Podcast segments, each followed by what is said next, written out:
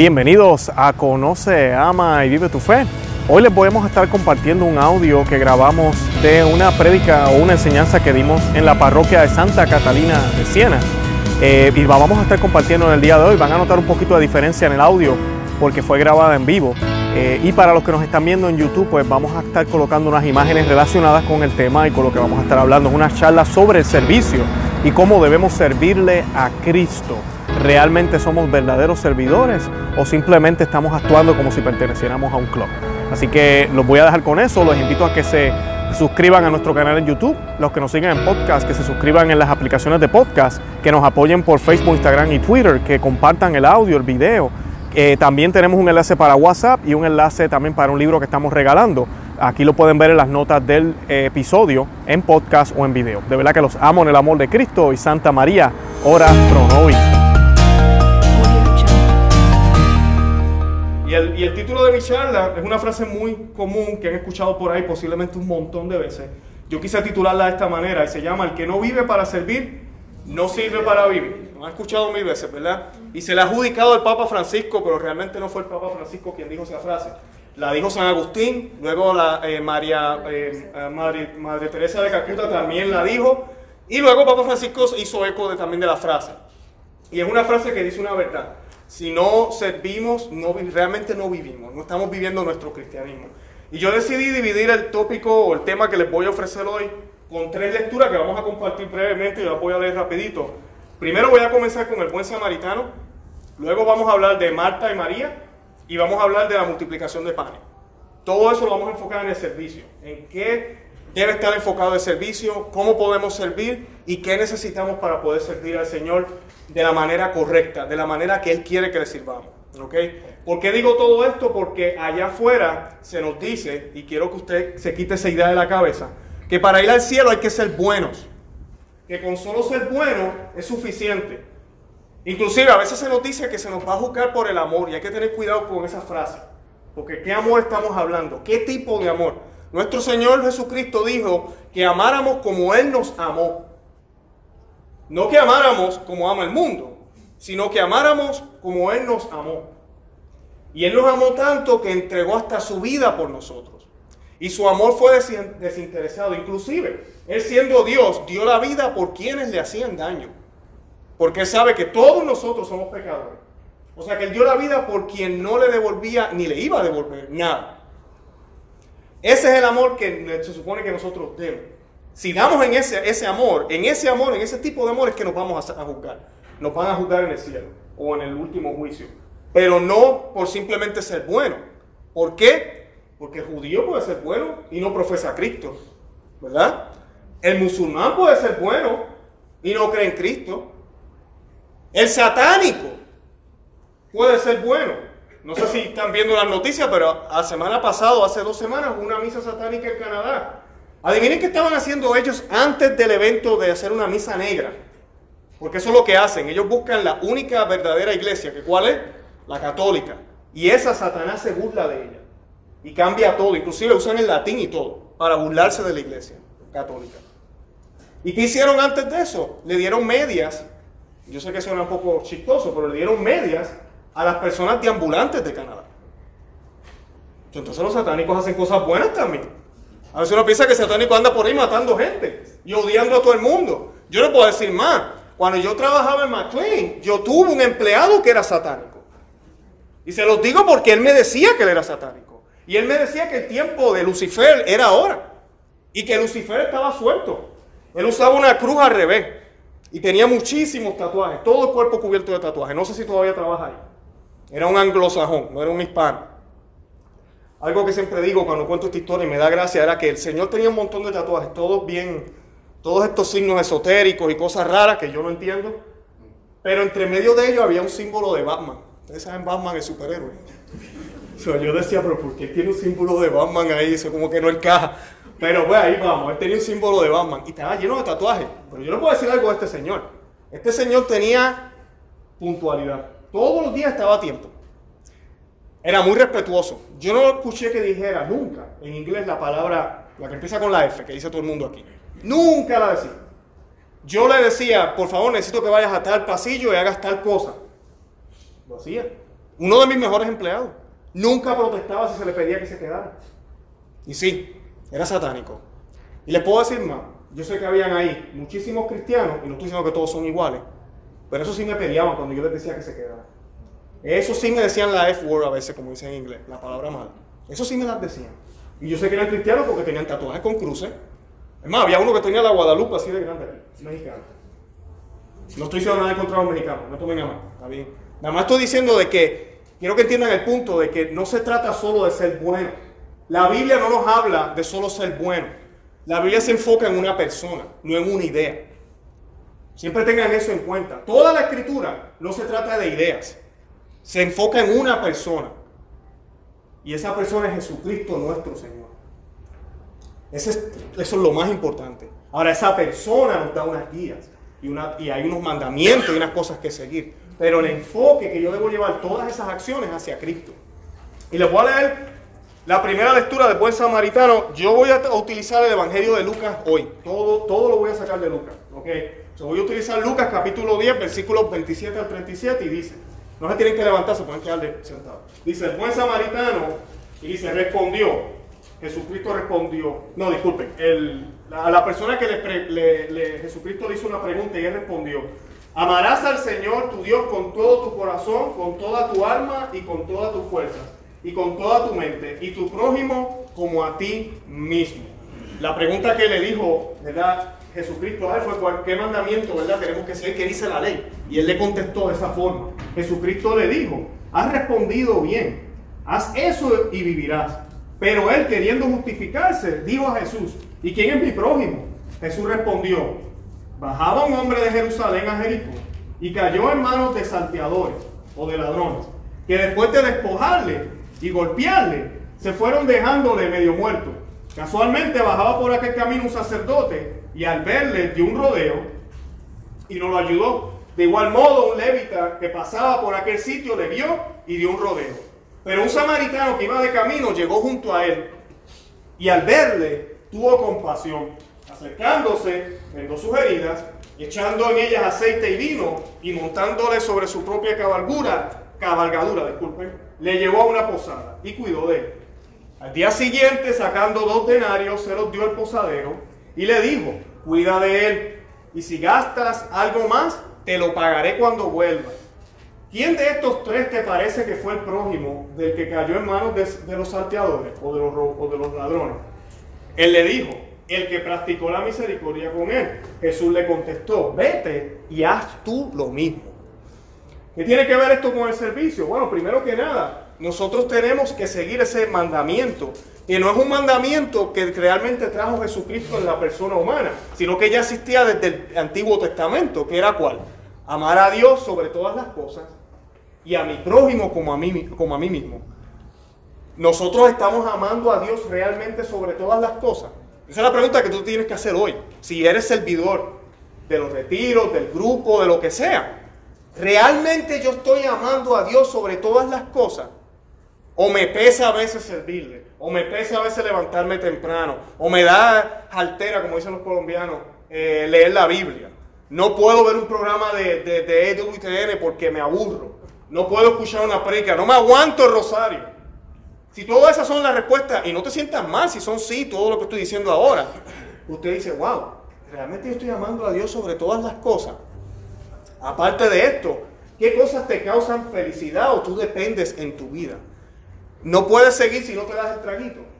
No puedes seguir si no lees el horóscopo. O si no practicas cierta cosa. Entonces no estás amando a Dios sobre todas las cosas. Tienes la confianza puesta en, en algún otro bien. No solamente en Dios.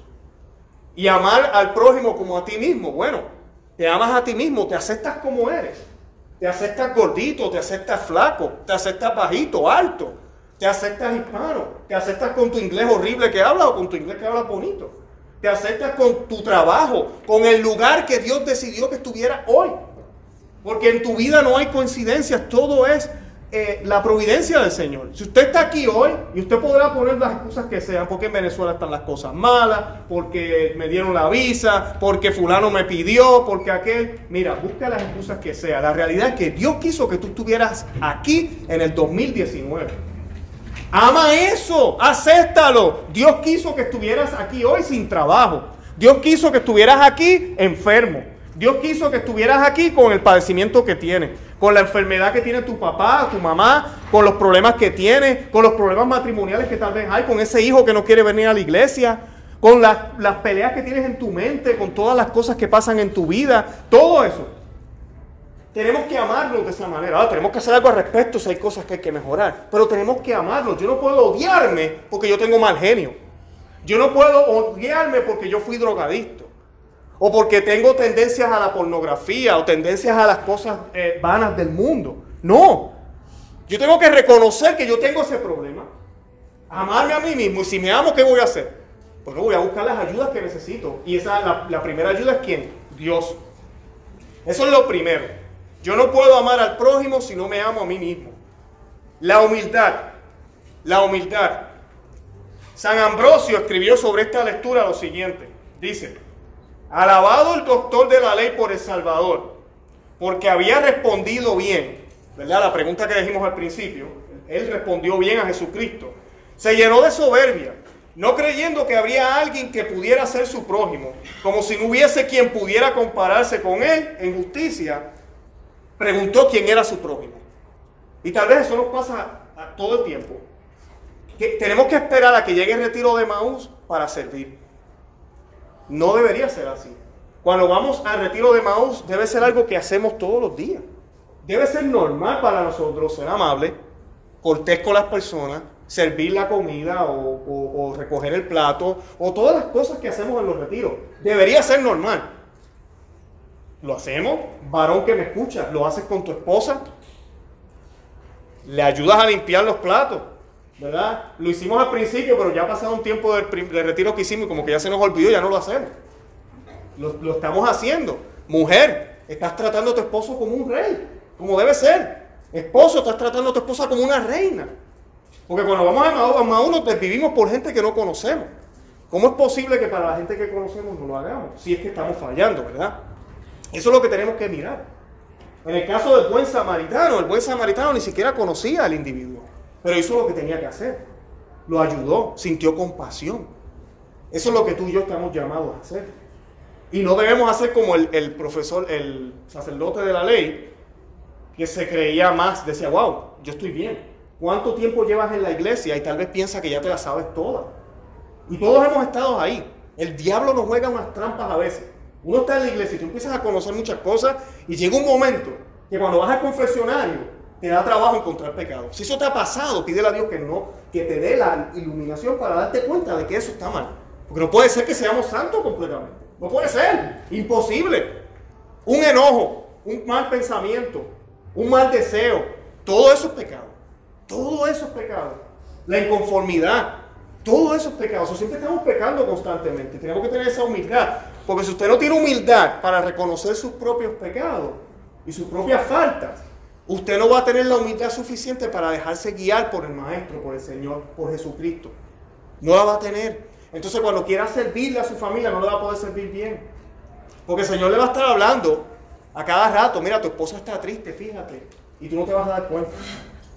Esposa, tu esposo está solo, se siente como que quiere hablar con alguien y usted por allá ocupada en otras cosas. Y el Señor le habla porque el Señor nos habla. Yo a veces digo relajando que mi ángel que la guarda trabaja overtime. Porque mira que me habla a cada rato. Y gracias a Dios yo trato de hacerle caso lo más que puedo. Me vienen ideas a la cabeza y rápido voy, llamo a otra persona, le escribo esto. Por algo me vino esa idea en la cabeza. Y si yo tengo fe en que Dios anda conmigo y yo estoy en gracia, ¿verdad? ando confesadito, estoy comulgando, estoy yendo a la misa por lo menos semanal todos los domingos, pues mira, esa voz debe ser la voz del Señor no puede ser la voz de más nadie. Ahora, si ando en pecado y ando siendo un hipócrita, disimulando frente de la gente, pues cuidado con la voz, porque posiblemente esa vocecita no es la de Dios. Es otra cosa. Debemos escucharlo para entonces poder ser otros Cristos en nuestra casa. Y ese amor debe ser dirigido a la iglesia. Ese servicio debe ser dirigido a la iglesia.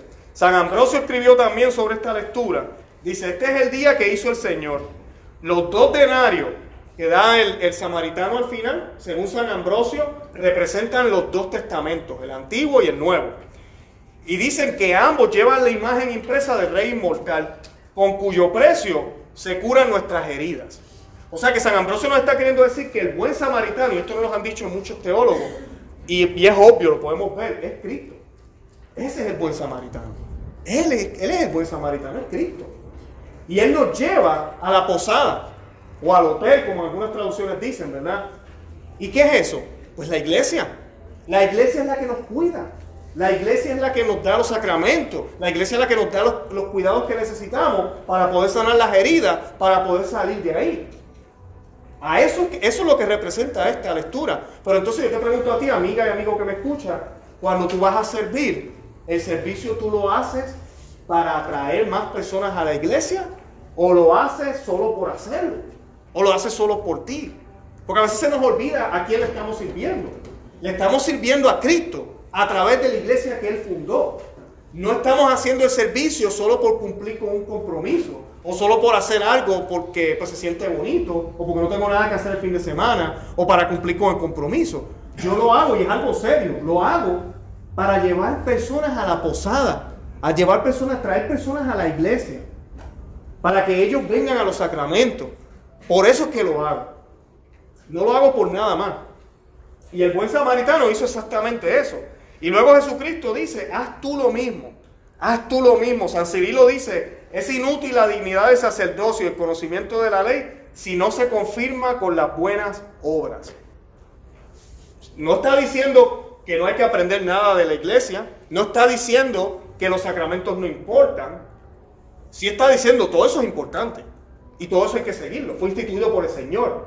Pero se confirma con las obras. Ahí es donde está la clave. Se confirma con las obras. Y Emaús a nosotros nos da la posibilidad de poder, además de nuestra iglesia doméstica, poderle servir a otro y confirmar lo que creemos. Confirmar la ley que creemos, confirmar esos sacramentos. Porque de nada vale ir a los sacramentos, de nada vale hacer todo esto, ¿verdad? Venir aquí a la reunión si no hago buenas obras. ¿Verdad? Enséñame tus obras, ¿verdad? Y podré conocer tu fe, decía Santiago, ¿verdad? la fe se prueba con las obras.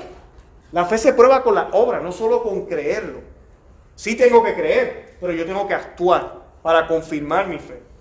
Y eso, eso es lo que hizo el buen samaritano. Y él dice, Jesucristo nos dice a ti, a mí hoy, y si usted cree que Jesucristo es Dios, yo sé que todos ustedes lo creen, somos católicos, ¿verdad? Tenemos que hacerle caso. Esto no es una sugerencia, esto no es un comentario. Esto es, haz tú lo mismo. Eso tenemos que hacerlo. Así de fuerte es, pero tenemos que hacerlo. Haz tú lo mismo. Eso tenemos que hacerlo. Tenemos que actuar con humildad, dirigir a la gente a, la iglesia, traerlos al verdadero rebaño y servirles con amor, porque así vamos a poder confirmar lo que creemos. ¿Y qué va a pasar? Por su fruto los conoceréis, dice el Señor en otros pasajes, ¿verdad que sí? La gente no hay ni siquiera que convencerlos con argumentos ni con nada. Simplemente con ver cómo nosotros vivimos, cómo actuamos y cuál es el recurso de esa felicidad, que es la Santa Iglesia y Cristo, se convencen solitos. La gente se convence sola. Marta y María, yendo de camino, entró en un pueblo y una mujer llamada Marta le recibió en su casa. Tenía ella una, hermana llamada María, que sentada a los pies del Señor escuchaba su palabra. Mientras Marta estaba atareada en muchos quehaceres, acercándose pues dijo el Señor, no te importa que mi le dijo al Señor, disculpen, no te importa que mi hermana me deje sola en el trabajo. Dile pues que me ayude. Le respondió el Señor, Marta, Marta, te preocupas y te agitas por muchas cosas y hay necesidad de pocas o mejor, solo de una sola. María ha elegido la parte buena y no se le será quitada. Eso está en Lucas 10, 38, 42. y es justo después de la parábola del buen samaritano para que sepan. aquí hay una... A mí me gusta hacer esto, cuando leo los capítulos de la Biblia me gusta leerlos completos para ver el contexto que el Señor los quiso decir y háganlo, por favor. Si usted solamente viene a misa de domingo, usted solamente está escuchando un pedacito aquí, un pedacito allá, un pedacito acá, y se va a perder el contexto entero. ¿Por qué Jesucristo habló de esto primero, después mencionó lo otro, y puede ver toda esa catequesis hermosa que nos dio nuestro Señor? Pero aquí, en, la, en la lectura de Marta, una de las cosas importantes es que servimos escuchando al Señor. Marta estaba ocupadísima haciendo todos los quehaceres. Yo sé que aquí muchas y muchos nos estamos en eso cuando estamos en los retiros o cuando estamos aquí en la iglesia, tomando la misa, no le prestar atención a la misa, estamos preocupados por todo. Mira, no, siéntate. Te estás perdiendo la mejor parte. La mejor parte realmente es lo que el Señor tiene que decirte. En nuestras vidas atareadas que tenemos, porque mira que estamos ocupados, usted tiene que buscar tiempo y buen tiempo para sentarse a los pies del Señor y escucharlo.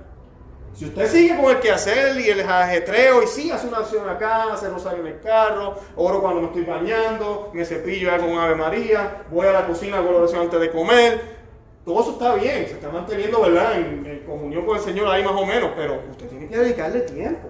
Y ese tiempo debería ser diario. Un tiempo, un buen tiempo, que usted se pueda sentar a sola y hablarle al Señor. Comunicarse con Él.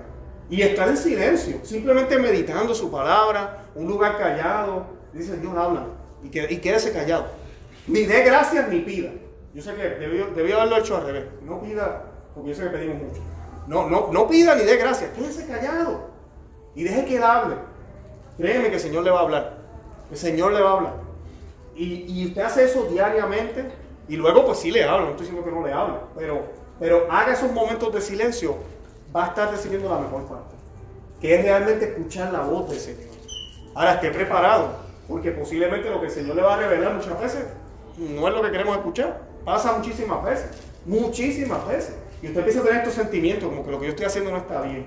Ahí esta decisión no, no debería haberla tomado. No debería haber hablado con esta persona. ¿Por qué hice tal cosa? ¿Por qué hice esto?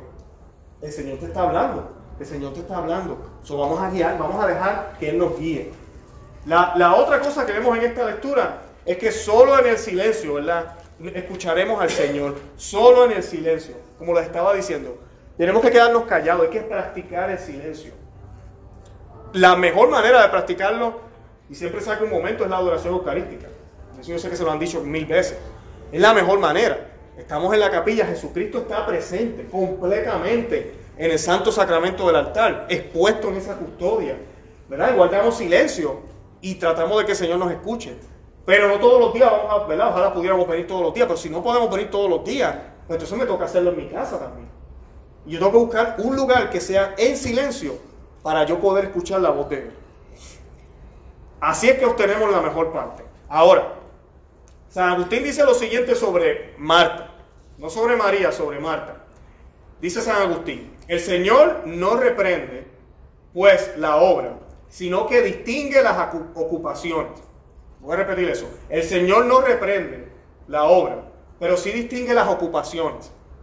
Por eso sigue, ¿verdad? Dice la lectura, María ha escogido la mejor parte Tú no la elegiste mala, pero ella la eligió mejor.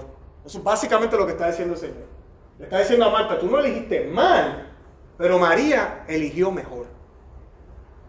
¿Y por qué mejor? Nos, dice San Agustín. Porque no le será quitada. No le será quitada. A ti se te quitará alguna vez el cuidado de los necesitados. Porque no siempre vamos a tener la oportunidad de ir un retiro. Los retiros no son todos los días. ¿Y cuántos retiros vienen y se van? ¿Cuánta gente viene y se va? Es pasajero realmente.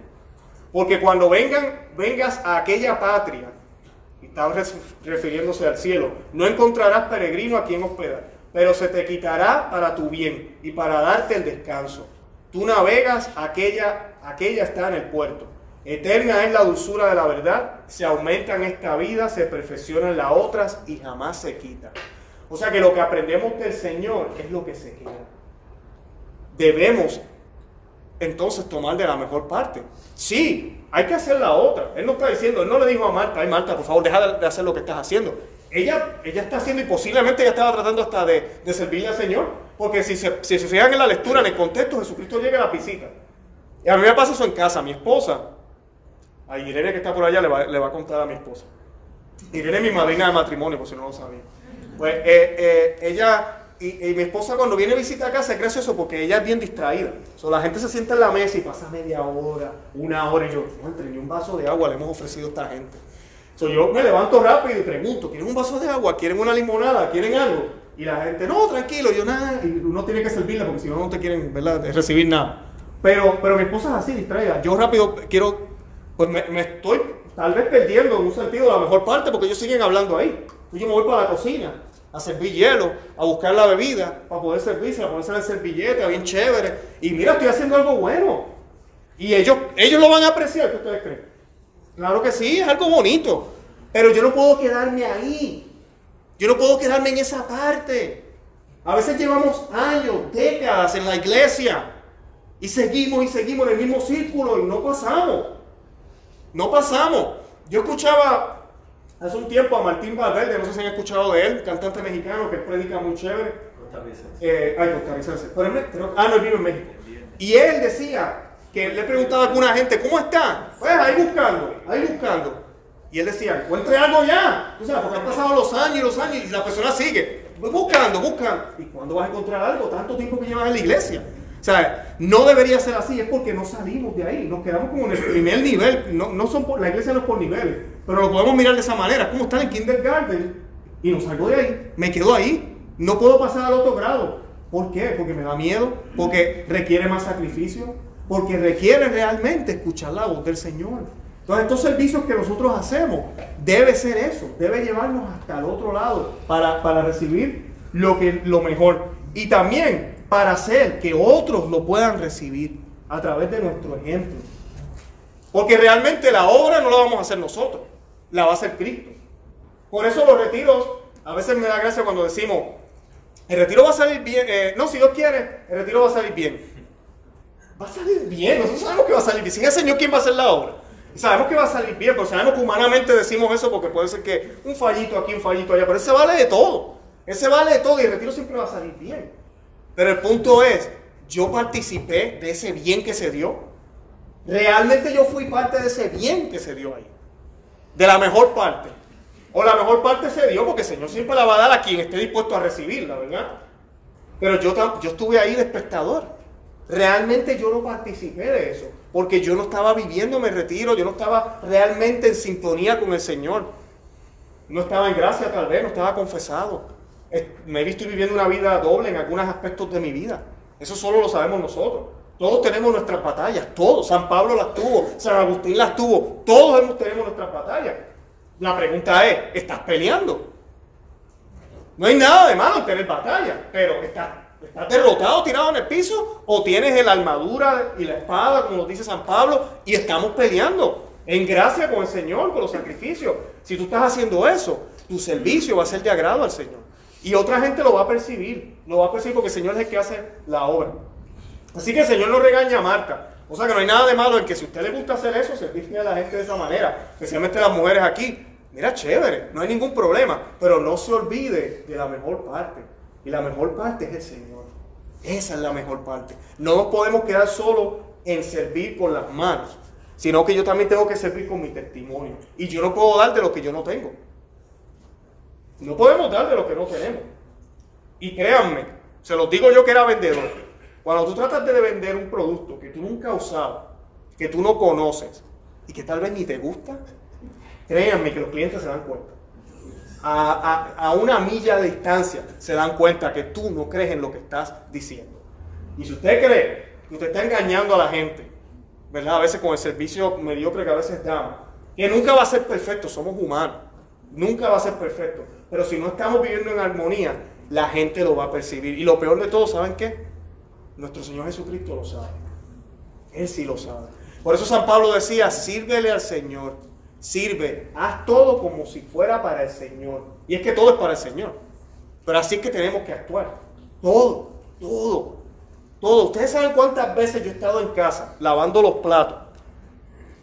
Y hay, hay días, a mí me gusta, por ejemplo, yo no sé si esto es de los pero a mí me gusta cuando yo estoy lavando los trastes, la losa, como dice mi esposa, los puertorriqueños decimos los trastes.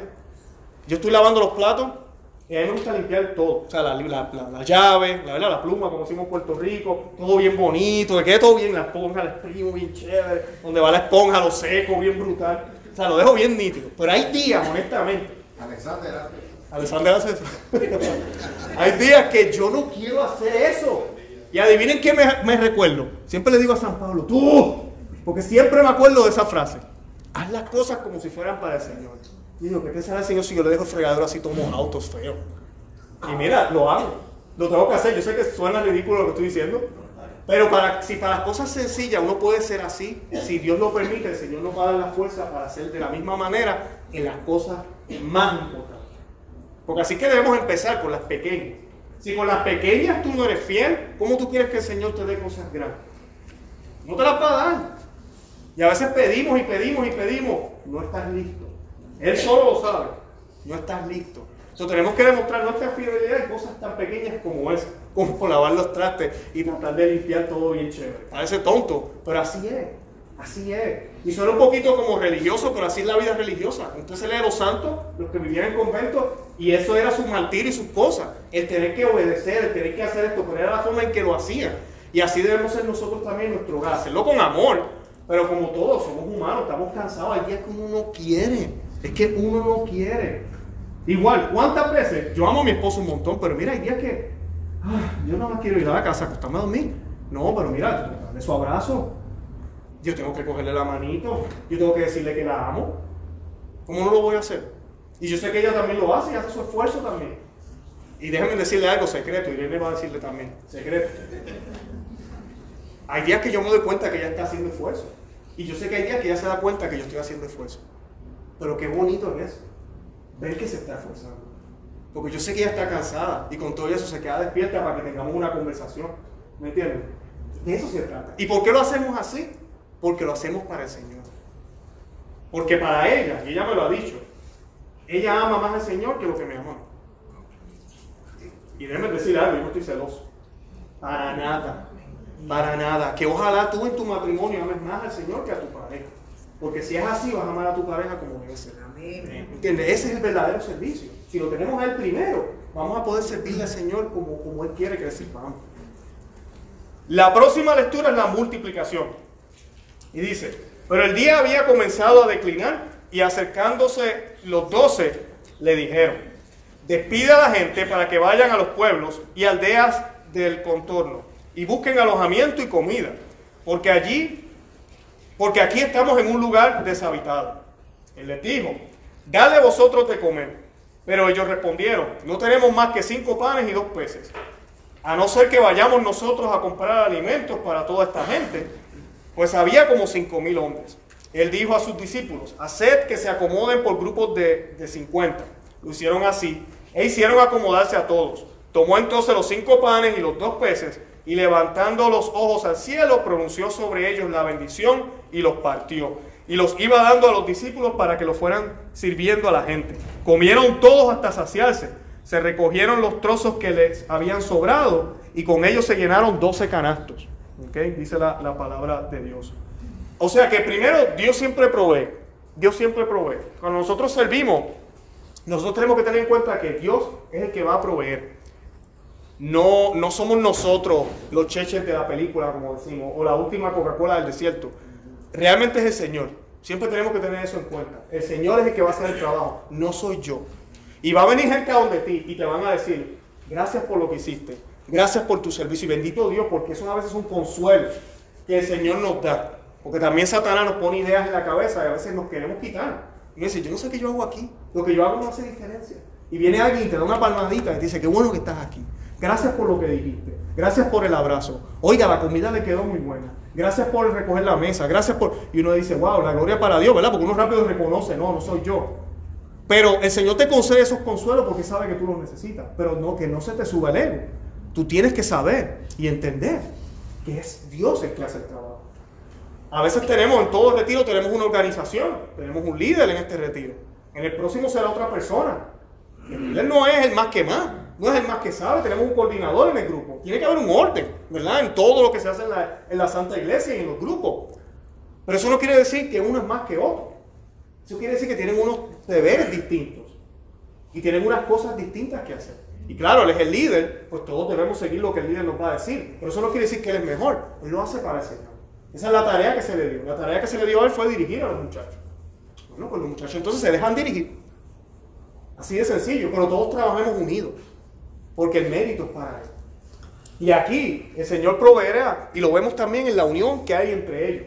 Hay cinco mil personas, 12 apóstoles. Tienen el problema de que, ¿verdad? Es tarde, hay que darle de comer a toda esta gente.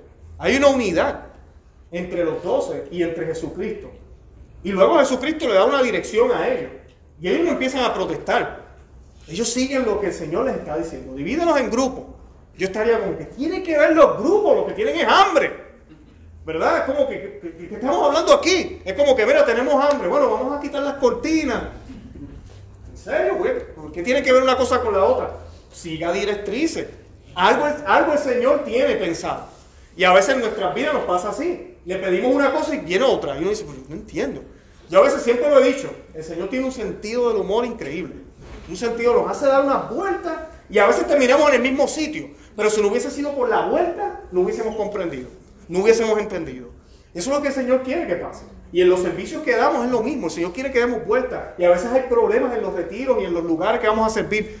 Y a veces hay, no quiero decir discordias, pero ¿verdad? Me un argumento aquí, uno allá. Yo no entiendo por qué este está haciendo esto. El Señor quiere que demos esas vueltas para que nos unamos más, para que nos conozcamos más, para que podamos servirle mejor. Y es exactamente lo que pasa aquí entre los apóstoles y ellos. ¿Y ellos qué hacen? La gente que está ahí proveen o dan lo poquito que tienen o lo mucho que tienen. ¿Verdad? Ellos ofrecen lo que tienen. Ese es el punto. Y aquí nosotros tenemos que quitar el ojo humano fuera.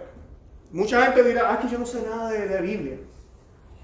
Realmente nadie sabe nada de Biblia. Nadie sabe nada. Solo el Señor sabe. Él es el camino, la verdad y la vida. Punto. Que hay unas personas que pueden hablar un poco mejor que otras. Sí, el Señor le dio los dones. Qué bueno. Ah, pero es que yo no sé cocinar y aquella cocina mejor. Ah, es que yo no sé cantar y aquella canta mejor. Algo el Señor, algún don te dio el Señor. Algún don te dio el Señor que va a cambiar la vida de muchos. El Señor va a cambiar la vida de muchos a través de ti. Cualquier don. Cualquier don. Miren, les voy a contar una historia. Hace poquito estaba buscando información sobre, sobre la, la, práctica que tenemos los católicos de presignarnos. Y estaba leyendo un testimonio de un individuo que casi se suicida. Y él dice, él estaba en un aeropuerto y que él iba a llegar al otro lugar y él tenía pensado ya en suicidarse. Y él vio a este individuo cenando en el aeropuerto en una mesa solo. Pero él hizo esto y se presignó. Y eso nada más le dio esperanza. Él dice que si alguien que está solo puede reconocer que, que alguien lo acompaña, entonces yo que me siento solo también lo puedo hacer. Dice él, y no se quitó la vida.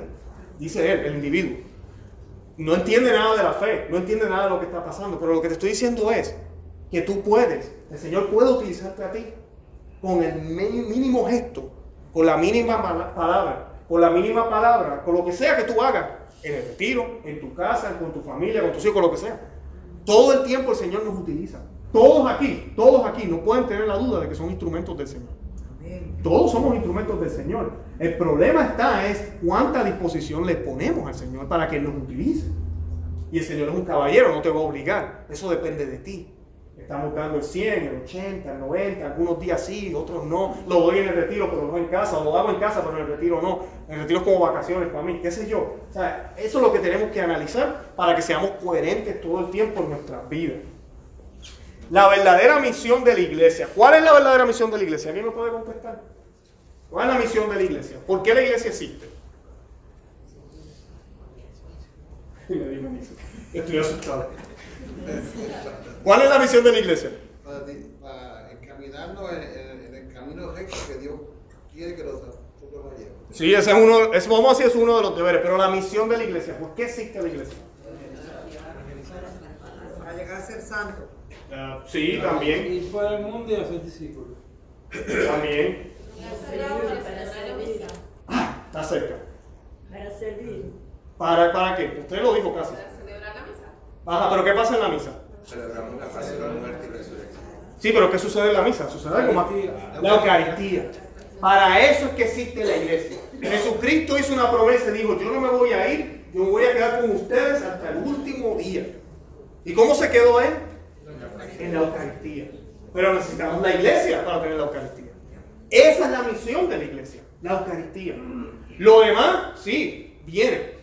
Después que nos alimentamos de la Eucaristía.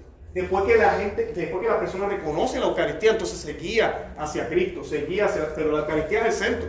Miren si era el centro, que los primeros cristianos, tres siglos, no tenían Biblia. No había Biblia en los primeros tres siglos. Todo lo que había era de boca. Los apóstoles le hablaron la historia. ¿Y qué? ¿Pero qué nos dice Hecho de los Apóstoles? La fracción del pan. ¿Qué nos dice la lectura de Maú? La fracción del pan, del pan. Cada vez que usted escucha esa frase, la fracción del pan, eso es la Santa Misa, eso es la Eucaristía. Eso es la Eucaristía. Se reunían el primer día de la semana a partir el pan. Están hablando de la misa. La Biblia no da detalle toda la rúbrica que seguían. Eso no podemos ver en la tradición. ¿Verdad? No está todo eso en la Biblia. Pero eso es lo que hacían. El centro siempre ha sido la Eucaristía. Siempre ha sido la Eucaristía. Imagínense en el mundo sin Eucaristía. No va a pasar, es una promesa del Señor, ¿verdad? Pero imagínense. Sin sacerdotes, que no puedan consagrar, que no haya Eucaristía. Yo creo que habría una oscuridad en el mundo horrible. Sería horrible que no hubieran confesiones. ¿Usted se imagina? Usted no pusiera a confesarse. ¿Cómo vamos a poder servir? Es el centro. La misión de la iglesia es esa, la Eucaristía. Esa es la misión de la iglesia. Y a través de la Eucaristía, entonces, que obtenemos la fuerza, obtenemos la gracia para evangelizar. Es lo que se ve en la multiplicación de pan. Es una prefiguración de la Eucaristía. Como en una sola hostia y luego en muchas, y si se partieran pedazos, en cada pedacito está Cristo completo. Asimismo es en la multiplicación de los panes. Todos recibieron suficiente. E inclusive recibieron tanto que les sobró. Y así ha sido por dos mil años. La iglesia es rica, no rica en dinero, rica en, los bienes que, que el Señor nos ha dejado. Ese depósito de fe. Y la iglesia tiene el deber de salvaguardar. Que hay muchas cosas que están pasando hoy en día. Vemos obispos y cardenales peleando. Si uno dice aquí, eso es Satanás que los quiere, los quiere confundir. Los quiere hacer pecar porque ellos también son hombres. Pero lo que el Señor nos dejó está ahí intacto. Y nadie puede cambiar. Él lo dice, mis palabras no pasarán. Ese, ese es el, pan, esa es la misión de la iglesia. Pero, pero, ahorita me dijeron por ahí evangelizar y todo eso. Allá vamos ahora. Dice San Ambrosio, este pan que distribuyó Jesús no es otro que la palabra divina. Eso también se puede ver como la palabra divina. En sentido místico, es la predicación de Cristo, que cuando se distribuye se multiplica y con pocos sermones suministró alimento abundantísimo a todos los pueblos. Nos dio sermones como panes que se multiplican cuando salen de nuestra boca. Y es así. A mí me da gracia cuando a veces las personas se nos acercan en cualquier retiro que uno va, estoy seguro que a ustedes les ha pasado, que les dicen, wow, todo lo que ustedes nos dieron, qué brutal, como dicen en Puerto Rico o en Colombia, qué bacano, qué espectacular, fantástico. Y uno los mira y uno dice, no son mis palabras. Es palabra de Dios. Y qué más brutal y bacano que la palabra de Dios. Qué mejor que la palabra de Dios. Y eso es exactamente lo que San Ambrosio nos está diciendo aquí. Que Él, haciéndose pan, nos da palabras que son las de Él. Y esas palabras se multiplican. Porque Él es, es, él es Él. Él es multiplicación, Él es abundante. Él nunca va a faltar. Por eso a veces cuando estamos hablando nos salen palabras que ni hoy hemos pensado. Estoy seguro que les ha pasado a todos ustedes. Usted da un consejo, usted dice, yo no sé dónde me salió eso.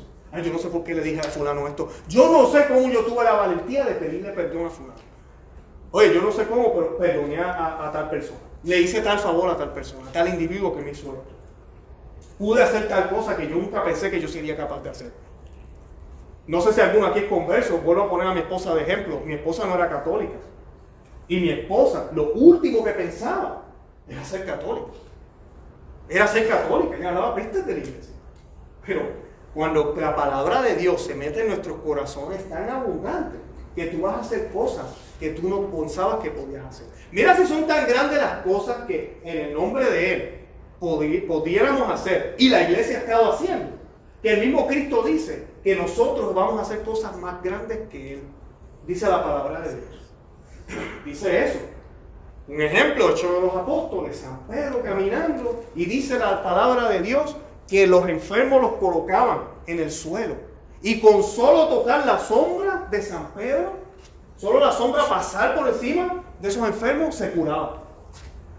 Yo no recuerdo ningún episodio que Cristo haya hecho eso. ¿Eso quiere decir que Pedro es mejor que Cristo? No. Es la abundancia del Señor que ya está sembrada en el corazón de su iglesia. ¿A cuánta gente la iglesia en dos mil años no ha convertido, no ha predicado? Muchísimo más que las que Jesucristo le predicó. Él era un solo hombre en Jerusalén, ahí, en esa zona. Pero es una promesa que Él nos dio. Porque Él nos dio palabras de agua viva, ¿verdad? Agua viva abundante que no, nunca se secará. ¿verdad? Y, y eso es exactamente lo que nosotros ofrecemos cuando damos el servicio. Y es lo que tenemos que ofrecer. Tenemos que ofrecer ese pan que nos dio el Señor. Ese pan que es la evangelización. Nunca se olviden de eso. Que no se quede solo en la acción de hacer un bien, sino que yo lo hago por el Señor. Yo lo hago por Cristo. Y que yo le muestre a Cristo a esa persona. Yo tengo que mostrarle a Cristo a esa persona. Y en Maús tenemos la oportunidad perfecta, porque la gente ya va en disposición, ¿verdad? En el retiro. Y ya saben, es un retiro católico, cristiano. Alguna gente a veces no son católicos, pero saben que es cristiano. Se van en esa disposición. El, reto está en la calle, cuando estamos en el trabajo, cuando estamos en, grupos donde no todo el mundo cree en lo que nosotros creemos. ¿Cómo te comportas? Va a poder abrirle las puertas a esas personas para que te escuchen. Va a poder abrirle las puertas. Lo digo con mucha humildad, lo que voy a decir ahora, pero yo sé que posiblemente les ha pasado a muchos aquí. Pero yo en el trabajo, yo nunca promuevo que soy católico. Nunca digo que voy a la iglesia. Y la gente se me acerca y me dice, tú, tú vas a la iglesia, ¿verdad? Yo no sé por qué me dicen eso. Algo estoy haciendo, me vi camino raro, yo no sé. Algo estoy haciendo que la gente dice, oye, fulano, fulano va a la iglesia. Pues claro, cuando me preguntan, yo les digo, sí, yo voy a la iglesia. Ah, sí, ¿a cuál va? Y boom, ahí se abrió la conversación, soy católico. Oh, tú eres ca- algunos reaccionan bien, otros, oh, católico. ¿En qué ustedes creen? Pues en Cristo, somos cristianos. Y uno empieza a hablar un poquito, ¿verdad? Y, lo más importante, el testimonio. Si yo soy un antitestimonio, ellos no se van a acercar a donde mí. Y, si, y ojalá, a la larga, si es posible, poderlos traer al verdadero rebaño, a la iglesia. Tenemos que creerlo por fe, porque usted cree, les pregunto, ¿usted cree que es necesario comulgar? ¿Es necesario recibir el cuerpo del Señor para poder entrar al cielo? Él lo dijo, Hacho. El Señor dijo esas palabras. Aquel que no coma y beba de mi cuerpo y mi sangre no, tendrá vida eterna. Yo no sé ustedes, pero yo no soy mejor que todos los protestantes que están allá afuera, que ya confiesan a Cristo, pero no tienen la Eucaristía. Y lamentablemente a veces los católicos nos conformamos a que somos hermanos en Cristo. Seremos hermanos en Cristo, pero ellos no están por el camino completo, correcto, como debe ser. Y solamente hay un solo camino, solamente hay una sola vía y es la católica. No hay más ninguna. Eso tenemos que decirles con amor, con paciencia, pero hay que decirles. El Señor le dijo a los apóstoles, a quienes les perdonen los pecados, les quedan perdonados. A quienes les quedan retenidos, a mí, a quien se los retenga, les quedan retenidos. So, él le dio esa autoridad a los apóstoles.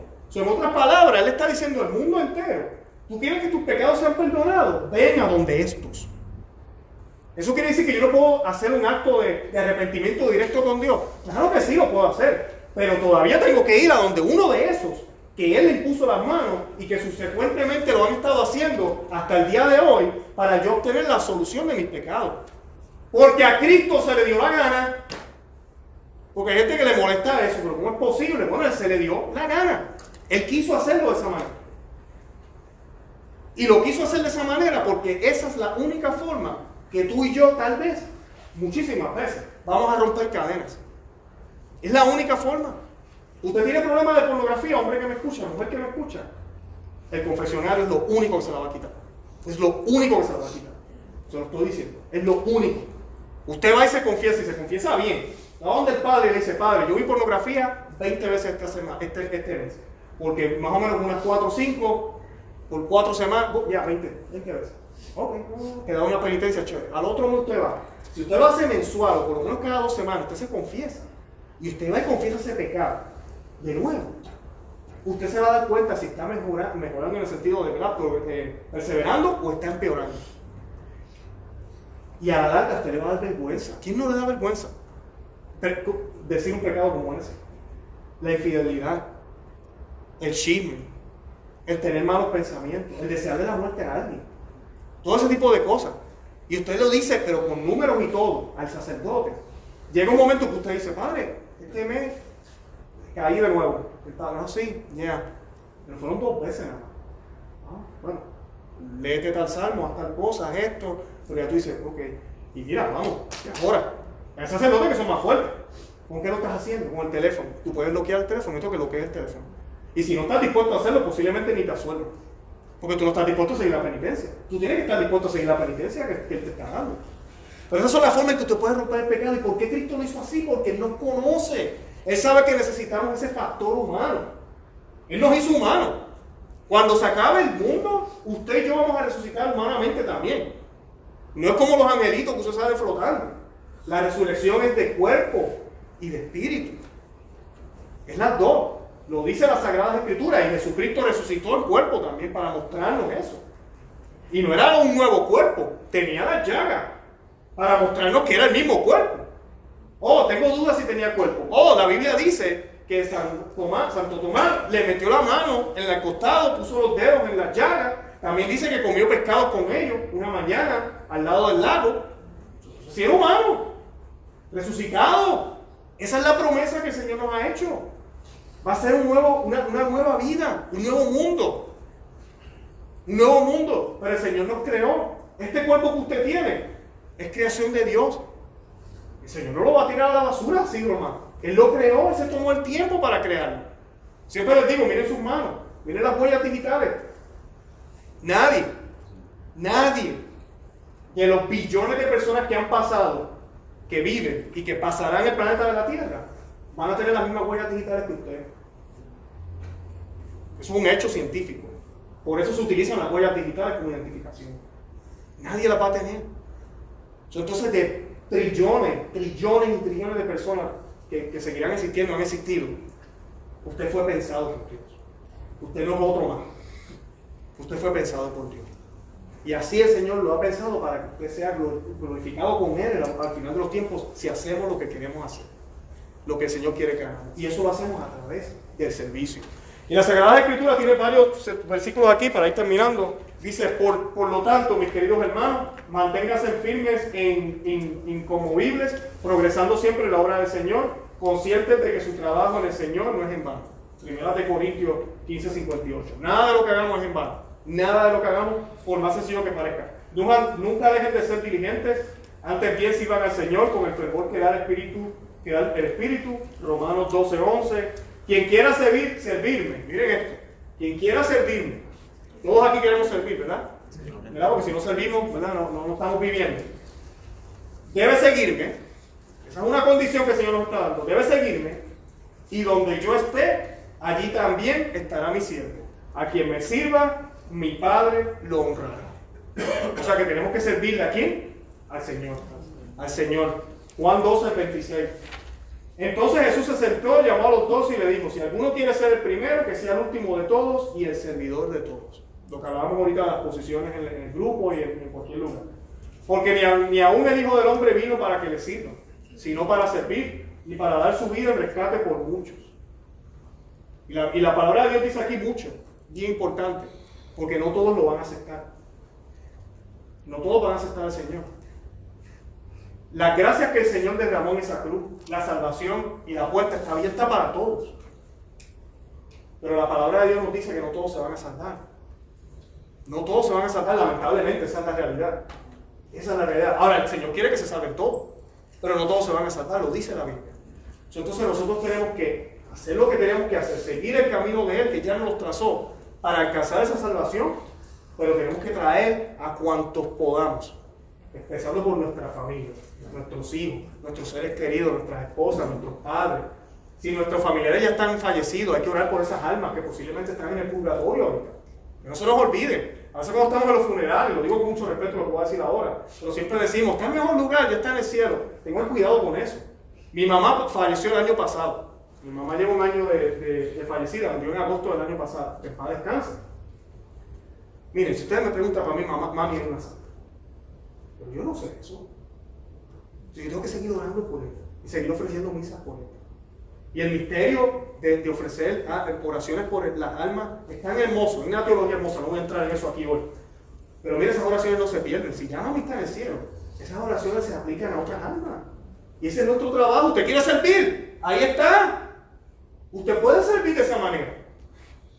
Hay almas, eso es católico, eso es lo que creemos los católicos. Es lo que nos enseña la Sagrada Escritura. Que no se les olvide. Ore por todos esos antepasados, seres queridos que se han ido de su vida. Que tal vez usted ya asume que están en el cielo. No, ore por ellos. Ore por ellos. Ore por esas almas. Así podemos servir también.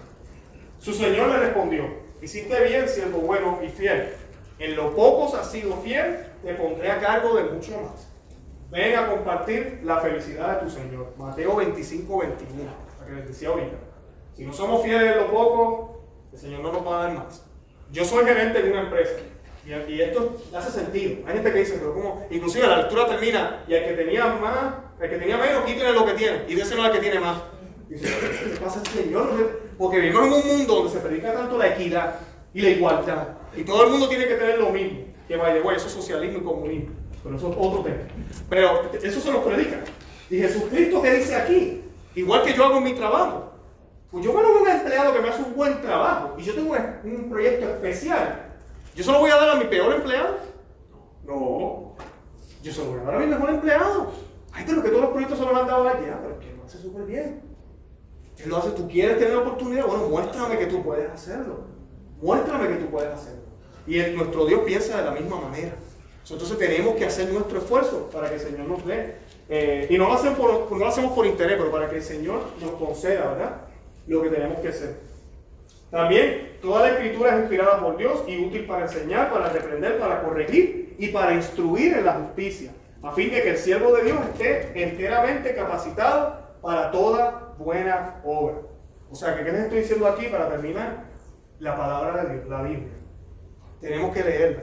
Tenemos que, si no entendemos un pasaje, buscar recursos, ¿verdad? Buenos, católicos, para interpretarla, pero leerla. No le tenga miedo, especialmente el Nuevo Testamento. Léalo. ¿verdad? Toda escritura es inspirada por Dios y útil para enseñar. Que, by the way, aquí se digo by the way, pero San Pablo se explicaba, se refería aquí ya más al Antiguo Testamento y a las poquitas cartas que estaban circulando en aquella época, porque no había Biblia. Para corregir, para instruir en la justicia, para reprender, para corregir, para enseñar, para instruir. O sea que no es solo para hacerme sentir bien. No es solo para, ay, qué bonito, el Señor caminó por encima de las aguas. Eso me dice que yo puedo flotar. No. ¿Qué me está diciendo realmente el Señor? Y identificarme con los personajes. Y, ver que realmente el Señor quiere, porque el Señor puso el, el nivel bien alto. ¿Saben lo que el Señor nos pidió? Y a veces nosotros lo ponemos bien, bien bajo. El Señor dijo, sean perfectos como mi Padre fue perfecto. O sea, que quiere que seamos perfectos. Y nosotros decimos, ¿por qué nadie puede ser perfecto? Bueno, el Señor nos está pidiendo que seamos perfectos. Pero solo en la gracia podemos caminar el camino de la perfección. Y el último ejemplo que les voy a dar sobre la perfección, otra vez con mi esposa. Yo y mi esposa, yo les puedo decir sin ningún miedo aquí, nosotros estamos caminando el camino de la perfección. ¿Somos perfectos? No, yo no dije eso. Yo dije que estamos caminando el camino de la perfección. ¿Cómo se hace eso? Bueno, mi esposa y yo peleamos. Oh, sí, y peleamos un montón. Y ella tiene un genio fuerte. Yo también. Yo no siempre estoy de buen humor. A veces yo quiero hacer algo y ella no quiere. A veces yo no coopero con alguna cosa me entrego con algo y ella se enoja. A veces ella, no sé por qué quiere que yo sepa lo que ella está pensando. Yo no sé lo que ella está pensando. Este, todas esas cosas pasan. Sí, a veces yo me creo que ella sabe lo que yo siento, porque también me pasa igual. Y digo, pero es que tú no me comprendes, tú no me sabes lo lo mismo. Entonces, ¿cómo rayos caminamos el camino de la perfección? Porque gracias a que tenemos al Señor en nuestro hogar y queremos ser como Él, empiezan a salir las disculpas. Salen las disculpas, no son tan difíciles. Empiezan a, salir los perdones. Ella me pide disculpas y yo no me pongo Tú no me escuchas. No, yo la, yo la perdono. Yo no me pongo con esas cosas. Hay comunicación, porque yo la quiero tratar a ella como si fuera el Señor. Entonces, haciendo eso, yo peleo, me disculpo, nos disculpamos, nos reconciliamos, peleamos de nuevo, nos reconciliamos, está- nos acostamos siempre bien, seguimos peleando, volvemos, siguen pasando los días, los años. ¿Ustedes creen? Estamos viviendo el camino de la perfección. Exactamente como el trabajo en mi trabajo. Yo tengo que cargar camiones, eso es lo que mi, mi- mi- mi- mi- el centro de distribución donde yo trabajo ha- hacemos. Al final del día yo tengo que mirar si cargamos todos los camiones. Los cargamos. Ah, qué bueno, perfecto. El día salió perfecto. Cargamos todos los camiones a tiempo. Ahora en el proceso, se cayó una caja al piso. Posiblemente. Hubo empleados ausentes. Yeah. Aquel se enojó con aquel y tuvimos que mandar al otro a la casa porque casi mata al otro. Sí. Eh, este se confundió y, y colocó esta caja en el camión que no era, la tuvimos que bajar y ponerla acá. Yeah. Pero al final del día, ¿qué pasó? El trabajo se hizo. Ese es el camino de la perfección que el Señor nos, nos- nos- nos- nos dice. Por eso están los sacramentos. Por eso usted necesita la Eucaristía, el sacramento de la confesión. Porque usted va a caer. Se va a caer, el Señor lo sabe. Pero usted va caminando ese camino de la perfección y se va manteniendo. Y así le va a poder servir al Señor dignamente como el Señor quiere que le sirva. Espero que hayan aprendido algo. Nos amo en el amor de Cristo y gracias.